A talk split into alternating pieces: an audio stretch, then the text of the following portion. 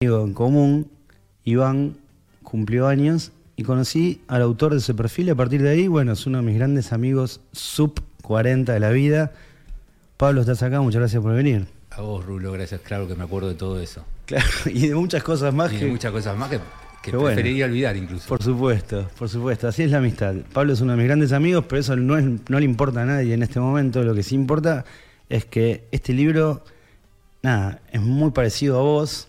Es casi como eh, encontrarte eh, en el cenit de tu producción periodística. Está toda compilada tu vida, incluso hasta tus cambios eh, en la manera de pensar, puede ser, eh, viendo algunas preguntas que ibas haciendo. Pero antes de entrar en eso, el libro arranca con una nota que es, creo que era una nota como para retirarte, ¿no? Con el indio decís. El Indio Solari. Es esa nota que uno espera toda la vida y es superior incluso a, la- a las expectativas de uno, sí. Todo el contexto y todo lo que sucedió es casi medio hasta cinematográfico y hasta absurdo, pero sí, sí. Nosotros ya lo hablamos muchas veces, pero le contamos a la gente. Pablo entrevista a Indio Solari y el making of de esa entrevista está en el libro, muy bien explicada. No es fácil entrevistar. Primero, no es fácil mandarle un mail al Indio que te conteste. Después, eh, no era fácil coordinar con Indio Solari eh, la nota. Y finalmente, contalo vos, se da algo muy mágico con también otra persona del oeste. Sí, bueno, este, es como si, no sé, viniera alguien a vos y te dijera, Rulo, que vive acá a 40 cuadras, y te, di- y te dice, che, Rulo, quiero hacerte una nota. Bueno, pero te la voy a hacer en Nueva York. vos le decís, y esa persona dice, ok. Bueno, así fue. Este, eh, lo primero que me dijo el indio fue, yo no doy más entrevistas, la tuya eh, fue una cosa que yo no la creí, y de hecho no sucedió, va a ser la última que- entrevista que voy a dar. Sí, Durante cinco años fue la última, efectivamente, pero bueno, las promesas están para este, romperlas. Claro, para romperlas. Lo que pasa que eso pensaba, esto que estás hablando, él después le da, la entrevista, da varias entrevistas a radios, pero también le da una entrevista a su amigo eh, Marcelo Figueroa. Claro, después le da una larga entrevista que luego se convierte en un libro y que es el libro. Claro. Este, Recuerdos que mienten un poco. Recuerdos que mienten un poco, que es, la, es su libro autobiográfico, que es un largo diálogo con Figueras. Volviendo a la entrevista, sí, eh, lo que sucedió sí es que eh, a mí me ayudó mucho, te diría que fue decisivo, el vehículo, o sea, la plataforma que fue la revista Orsay. ¿Por qué? Porque como él no la conocía, yo se le hice conocer y le gustó mucho un poco el espíritu de la. Un poco no, le gustó el gustó. espíritu de la revista. El espíritu indie. El espíritu indie, el espíritu ricotero del comienzo. Autogestivo, Autogestivo, sin sponsor, calidad suprema, etcétera, etcétera. Sí. Bueno, le gustó mucho. Entonces aceptó. Y ahí me dijo, vamos a hacer la entrevista fuera del país. Y yo dije, o es, este, las dos opciones son o Montevideo o Nueva York. Y fue así, fue, total fue Nueva York. Pablo Perantuno viajó a Nueva York a entrevistar a Indio Solari. Se van a juntar en un bar, pero Solari había pasado una noche de esas que cada tanto pasamos, no se podía levantar casi de la cama y te recibe Me recibe en patas en su eh, hotel, en su habitación de hotel cinco estrellas a cuatro cuadras del Central Park. Me abre la puerta y me dice, soy Dead Man Walking, con esa voz de cavernosa y tan característica. Lo primero que me sorprendió, por supuesto, es que mide un metro cincuenta y cuatro más o menos. Claro. Y en patas todavía menos. Y bueno, y se acostó en la cama y como si fuese una sesión de terapia, el tipo se tiró en la cama y yo en una silla al lado charlamos dos horas y pico de la vida y la verdad que fue un, un placer. Em, y, y bueno, me pasó algo muy curioso, que es posterior, eh, que es que cuando voy a desgrabar la entrevista, igual fue un gran consejo o una sugerencia de Hernán Casiari, que era el, el Ah, dueño, mirá. el dueño y Casiari. el dueño y el director de la revista me dijo, desgrabala entera así como está y, y tal vez, y tenía razón, y toda la entrevista bruta, la verdad que era un placer, y era, fue, una, fue un diálogo, fue una conversación, como un esta que estamos teniendo nosotros Sí, ahora, sí. y, y que después cuando la vas a desgrabar, y bueno, dos- nada, una, una persona súper articulada como él, Claro. y unas preguntas mías que llevaban sujeto y predicado, de- terminaron Quedó así, fue una quedó simple así. transcripción. Exactamente. Y después yo sí hice una, una- como una introducción larga, que es lo que le molestó a él, porque también hay un lado Hacia B. ahí, que es hacia que- ahí quiero ir. Sí. Porque nada sucede dos veces. Arranca con una entrevista a Indio Solari en Nueva York. O sea, ya es de por sí es casi una película. Y vos sos muy cuidadoso. O sea, opinás, no sos el amigo que lo tiene que cubrir. Opinás y con, o sea, contás más que opinás. Decís, está en un hotel cinco estrellas, no lo nombrás el hotel. No, tampoco. No está nombrado. No. Ahora Eh. se puede saber. ¿Dónde estaba? Se llama Park Central, o sea, nada, ninguna Hay que originalidad. googlear, hay que- Ningún- Está a tres cuadras del Central Park. Hay que googlear y ahí, efectivamente. debe- ahí- ahí vemos la cantidad Está de sobre la avenida 7. Tampoco tiene, o sea, sí, es, lujo, es esos monstruos, esas torres enormes, pero no tiene ningún tipo de, casi no tiene, no tiene alma, son lugares medios no, no lugares. Claro, y el tipo vivía en Nueva York. Vos decís que un poco hubo una, una estrategia de algo ahí, consciente o inconsciente. Sí, inconsciente seguro. Sí. Inconsciente seguro. Eh, hasta me parece burdo tratándose de alguien tan brillante como él. Claro. Eh, Creo que él igual, bueno, es un tipo que no hizo terapia y se nota, pero es un tipo con una cabezota una ¿no? lucidez. y una lucidez, una cabezota y unas lecturas. O sea, seguramente creyó, cree que no necesitó, no nos vamos a meter en ese terreno, pero sí es cierto que sí, era. E incluso eh, él lo, por lo que se enoja, por lo que se molesta, es porque yo hago una descripción, además una descripción absolutamente, te diría, este, inofensiva. Lo que Sí, cuento sí. justamente es eso, que el tipo me atendió ahí y que cuento su vida de bombivant. Y él creo que lo que tiene, todavía Claro. estaba preso en ese momento, hoy creo que no, no lo sé, es una intuición, pero en ese momento todavía estaba preso como de esa concepción un poco romántica de que el rocker tiene que ser Claro. alguien sufrido, tiene que vivir con drama, todo. Tiene que vivir con drama. Entonces, si tiene, si tiene un auto, es un Falcon 63. Claro. Si toma cerveza, es caliente. Sí. Este, y si tiene gas es porque está col- tiene electricidad, está colgado del coso, ¿viste? Porque se Claro. olvidó de pagarla. Bueno, no. no. un tipo de. Él tenía en ese momento ya 60 pirulos, está bueno darse los gustos en la vida si llenás tres River, ¿no? Eh, O sea, me parece que hay una lógica ahí. Seguramente un poco preso de esa imagen, que sí existió, porque en los 70, Sí. en los 80 e incluso en los 90 había que dar esa imagen, pero ya en el 2000 no, y sus nuevos fans no les importa si Claro. él gasta la plata, si la tienen, ya no les importa, por suerte. Hay que relajar. No quiero detenerme solo en ese gran momento del libro porque está repleto de enormes momentos. Gracias. Eh, la verdad que me conmovieron mucho, pero incluso eh, me sorprendió que me- es un libro, le cuento a la gente, nada sucede dos veces, donde él compila muchísimas, muchísimas entrevistas, perfiles. A, a simple vista estaríamos hablando de entrevistas, perfiles y crónicas, pero yo te quería decir, hay momentos donde ya hay un cuarto género, digamos, periodístico, que es el nuevo periodismo, en el sentido de que le pones tanto ojo y tanto corazón en, algunas, en algunos perfiles lo podés hacer o, tuviste la, inspiración, donde ya eso ya no es periodismo. Eh, ¿Se entiende lo que digo? Hay demasiado ojo y demasiado corazón para lo que se supone que tendría que ser el periodismo. Me imagino que es un periodismo, eso que se catalogó como nuevo periodismo, que a vos te interesa mucho. Sí, puede ser, qué sé yo. Es verdad eso, eh, no podría definirlo yo, pero es cierto que hay como una sobreobservación de, de las cosas y, y hay una búsqueda permanente de ver cómo, cómo- cómo- cuál es el anclaje de esos sujetos, de esa gente, esos personajes de- del siglo XXI que nos atraviesan Claro. y que fueron tan importantes para la cultura y para la cultura popular. Eh, y, y sí, hay una, hay, una, hay una búsqueda de leer eso y de ver cómo justamente a, a- a nuestra generación eh, nos eh, intervienen, intervienen en nosotros, nos alimentaron, nos llenaron de sueños, nos llenaron también de estilo de vida, ¿no? Porque es toda gente que de algún modo nos inspiró y nos animó a hacer cosas, eso seguro. Tendríamos que hacer un listado de la gente que está incluida en, en tus entrevistas y perfiles. En nada sucede dos veces. Andrés Calamaro, que es un perfil soberbio, Sí. soberbio. El perfil del Salmón, es, te juro que me emocionó mucho. Parece que lo respiraras, que, que está ahí.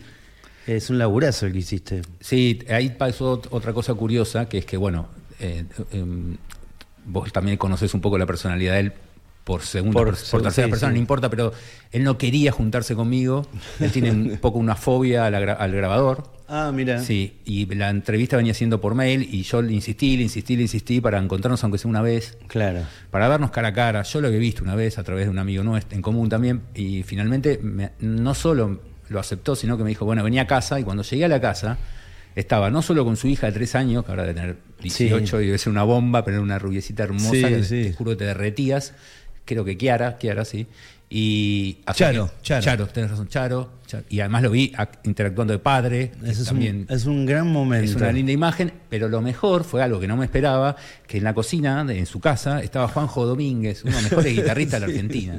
La gloria. Con que la tocaba, guitarra. Que tocaba con Goyeneche. Exactamente, un- nada, una, una gloria de, de- del folclore y de la guitarra argentina y el tipo, y estaban es- ellos dos haciendo un recital y dieron un recital para mí y una pareja más que no sé quiénes eran, amigos de Calamaro, Claro. tipo, unos tipos grandes. Sí. Y bueno, estuvieron como, no sé, una hora tocando canciones, tangos, Tango, para tangos, vos. tangos. Sí, bueno. O sea, nada. es- Highlight, es- es- sí. claro, highlight. Y bueno, eso. Y después, y Calamaro era mejor después, ¿viste? Te habló, qué sé yo. Son, nada, la- las estrellas de los 80 y 90 tienen esos fantasmas. Está bueno, nada, tratar de, de- de- de desentrañar, eh, de, correrlos y de que se relajen. De que se Eh, relajen. A veces pasa, a veces no, son los riesgos. Tuviste también otro hitazo que salió en todos lados. Esos hits inconscientes que me imagino que es como lo mismo que los músicos. Vos escribís una canción y de golpe esa canción un día está en toda la radio y no sabés cómo carajo pasó. Lo mismo, vos le haces una entrevista a Ricardo Darín en la parrilla, hermosísima, Oviedo, a la que íbamos siempre. Exacto. Eh, y Darín putea un par de- a los políticos, nada, en la plena guerra con el campo. Y, y nada, eso no es que se viraliza, se hace tema nacional. Termina con una carta de Cristina Darín. Y Darín exiliado en Punta del Este, en serio. claro, claro. y mandándome mails, esto creo que no lo conté nunca, tampoco es tan interesante, pero mails, mandándome mails, y yo me voy de vacaciones. Sí. Y entro un locutorio, mirá, estamos hablando de. Sí, sí, un locutorio. la época de locutorio. En Cartagena, Claro. abro y tengo un mail de Darín diciéndome, Pablo, dame una mano. ¿What? ¿Qué? ¿Yo? ¿Por qué? Y me dice, me están, me, nada, me están acosando, qué sé yo, y ahí me y ahí nada, hablábamos, qué sé yo, lo tranquilicé un poco, suena raro esto que Sí, estoy diciendo, sí. pero sucedió. Cuestión es que sí, fue una charla también muy linda, como vos decís, con Darín. Eh, la verdad que obviamente tuvo mucho que ver que ya nos conocíamos y que eh, había una simpatía mutua. Por supuesto, la simpatía de mí hacia él era obvia, pero no que él Sí, iba a tener sí. esa, esa, esa em- empatía conmigo. Era la cuarta, quinta nota que le hacía. Eh, bueno, y se abrió y fuimos a comer en un lugar y me dice, te voy a llevar a un gran lugar y en un lugar que nosotros íbamos, por ejemplo, con lo cual ya todo te da, la- viste, una cosa de familiaridad. Estábamos Sí. solos los dos porque no había nadie, era un día de mucha lluvia. Y empezó a hablarme del padre primero. Claro. Y se abrió, empezó a contarme cosas del padre hermosas, Sí, hermosas, tremendas y tremendas. Es otro gran perfil. Un artista de la hostia, un poeta, muy austero. muy austero, vivía solo en una pieza el padre. Claro. Y dice, un aventurero, Sí. y dicen, esto lo averigué hace poco, por otro laburo que estoy haciendo, que fue guardaespaldas de De Gaulle, el padre. Ah, mira. ¿Entendés? Esas vidas, viste, que son más grandes que la vida misma. Claro, bueno, claro. ese es el padre de Darín. Y él me hablaba del padre que se llamaba Ricardo Darín. Ricardo Darín, exactamente. claro. Bueno, y en un momento estábamos, qué sé yo, y, y le- en un momento le pregunto, bueno, ¿y qué cosas a vos hoy te- de la realidad te molestan? Y, ahí empieza a abrirse. Fueron 7, 10 minutos de la charla, pero bueno, sí. es- es En como- ningún momento te dijo, esto no va. Cuando nos fuimos me dijo, cuidame. Pero, viste, que, eh, Sí, sí. eh, no puse, igual eh, creo que lo cuidé. Creo no, lo cuidé. Pero Sí. bueno, también, qué sé yo. Claro, viste, y lo que se dijera se iba a agarrar. son esas, exactamente, pasó eso. Hmm. Bueno, son anécdotas que cuenta Pablo acá en vivo y en su libro Nada sucede dos veces, que editó la gente amiguísima y queridísima de la Crujía. Un beso a Sabri La Rusa Hernández. Eh, Nada sucede dos veces también tiene crónicas muy íntimas que fueron virales, eh, las que tienen que ver con, con el fallecimiento de, de- de tu hermana Jorgelina Lucio. Sí. Eh, muy hermosas notas también y, y bueno, eh, algún, alguna cuestión fuerte con Fero también, Fero Soriano, que a quien le mandamos un beso. Esas crónicas están acá, pero yo te quería decir que el momento literario para mí del libro es la entrevista a Marcos Citrinblum. Me parece Citrinblum. extraordinario. Eh, bueno, gracias. Eh, mira vos, es... Eh, ¿Qué contarte? Es Me- literatura. Y hay algo de, de también, él es un personaje literario. Claro. Y no en vano, Claro. no en vano, es el personaje central él, del libro Diario de la Argentina de Jorge Asís. De Jorge Asís. Eh, em, y, y sí, es un personaje literario. Me parece que él condensa justamente, hablábamos cuando llegamos de, de- de- de lo que nos atravesó culturalmente en los últimos 50 años. Bueno, es un tipo que está atravesado justamente, es un tipo, es un judío de Villa Crespo que vivía Sí. en un eh, en una en una en una no me sale conventillo de Villa en un Crespo conventillo y termina viviendo en, en- y termina viviendo en, en la zona. en Figueroa Alcorta con vista al río en un piso Claro. en un piso 21 bueno eso es esa digamos esa Claro. es la, la- la peripecia cultural sociocultural argentina lo que tiene este país no es maravilloso Lo repetís parece. también en el, en el hermoso perfil que no vamos a decir mucho de Jorge Asís, donde Claro. también está lo mismo, digamos, Sí. de con una mano atrás y otra Acá, adelante, a termina mí- embajador en. París. Pero Citrin es, es más un Y es- maker, un tipo... Pe- Es un maker, pero porque además con 37 años asume probablemente el cargo, uno de los cargos más, me animo a decir, más importante que había en la Argentina, que es ser el director del diario Clarín, Sí. Clarín vendiendo un millón de ejemplares los domingos Claro. y siendo, haciendo periodismo, Claro, haciendo periodismo. haciendo periodismo hasta el golpe, cuando, lo- empieza a hacer- cuando viene el golpe le dicen, flaco, no se habla de política. eh, periodo oscuro y turbio, por supuesto, si los hay, para casi todos los que hacían periodismo, salvo ra- raras excepciones, eh, casi todos hacen lo mismo. Ahora bien, el tipo sale de la, de la- de la dictadura y primero tiene un hito para mí que es extraordinario, que la tapa de Clarín del día que eh, del 30 de octubre Sí. de 1983, el tipo es, es el tipo que se le ocurre ese título que para mí es, Es un una gloria, que, dice llegamos. Llegamos. Eso solo pone, llegamos. Y, está y ahí está definiendo di- en- qui- eh, qui- 10 años de, de- de oscuridad con Claro. ese título. Eh, y además es uno de los últimos tipos que de algún modo representa al periodista de raza lleno Claro. de, de intuición. Un eh, intuitivo, un nada intuitivo. de focus group ni nada.